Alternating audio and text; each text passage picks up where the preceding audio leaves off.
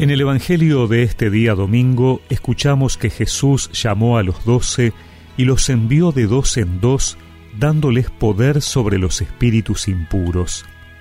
Y les ordenó que no llevaran para el camino más que un bastón, ni pan, ni alforja, ni dinero, que fueran calzados con sandalias, y que no tuvieran dos túnicas. Les dijo, permanezcan en la casa donde les den alojamiento hasta el momento de partir. Si no los reciben en un lugar y la gente no los escucha, al salir de allí sacudan hasta el polvo de sus pies en testimonio contra ellos. Entonces fueron a predicar, exhortando a la conversión. Expulsaron a muchos demonios y curaron a numerosos enfermos, ungiéndolos con óleo.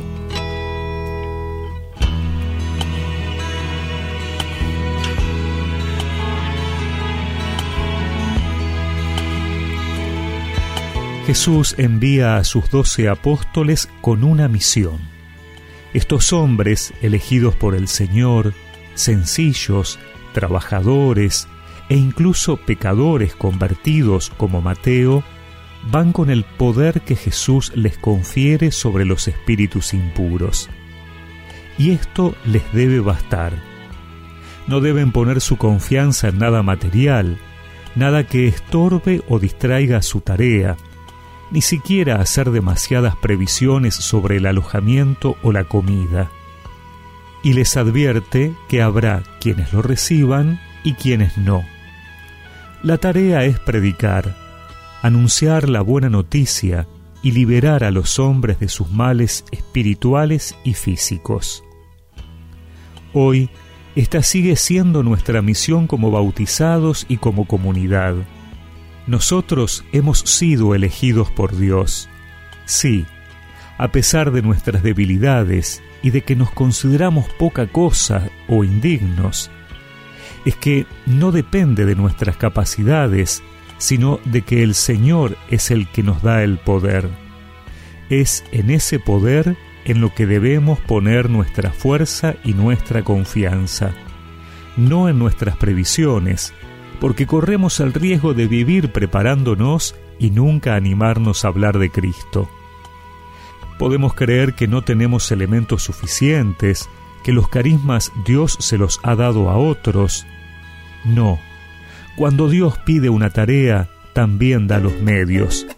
Y a nosotros nos ha pedido ser anunciadores. Por eso también nos llena de su espíritu. El Señor nos envió a cumplir con la misión en el mundo, anunciar la verdad, bautizar y enseñar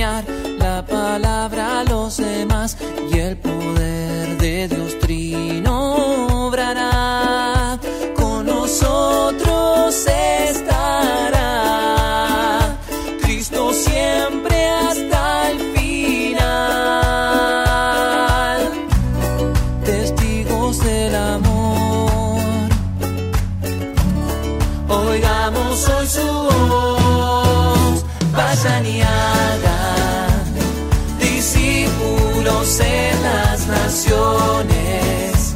Vayan y hagan, vayan y hagan discípulos en las naciones. Vayan y hagan. Y recemos juntos esta oración. Señor, que me envías a anunciarte, Lléname de tu poder para proclamar tus maravillas en este tiempo. Amén. Y que la bendición de Dios Todopoderoso, del Padre, del Hijo y del Espíritu Santo los acompañe siempre.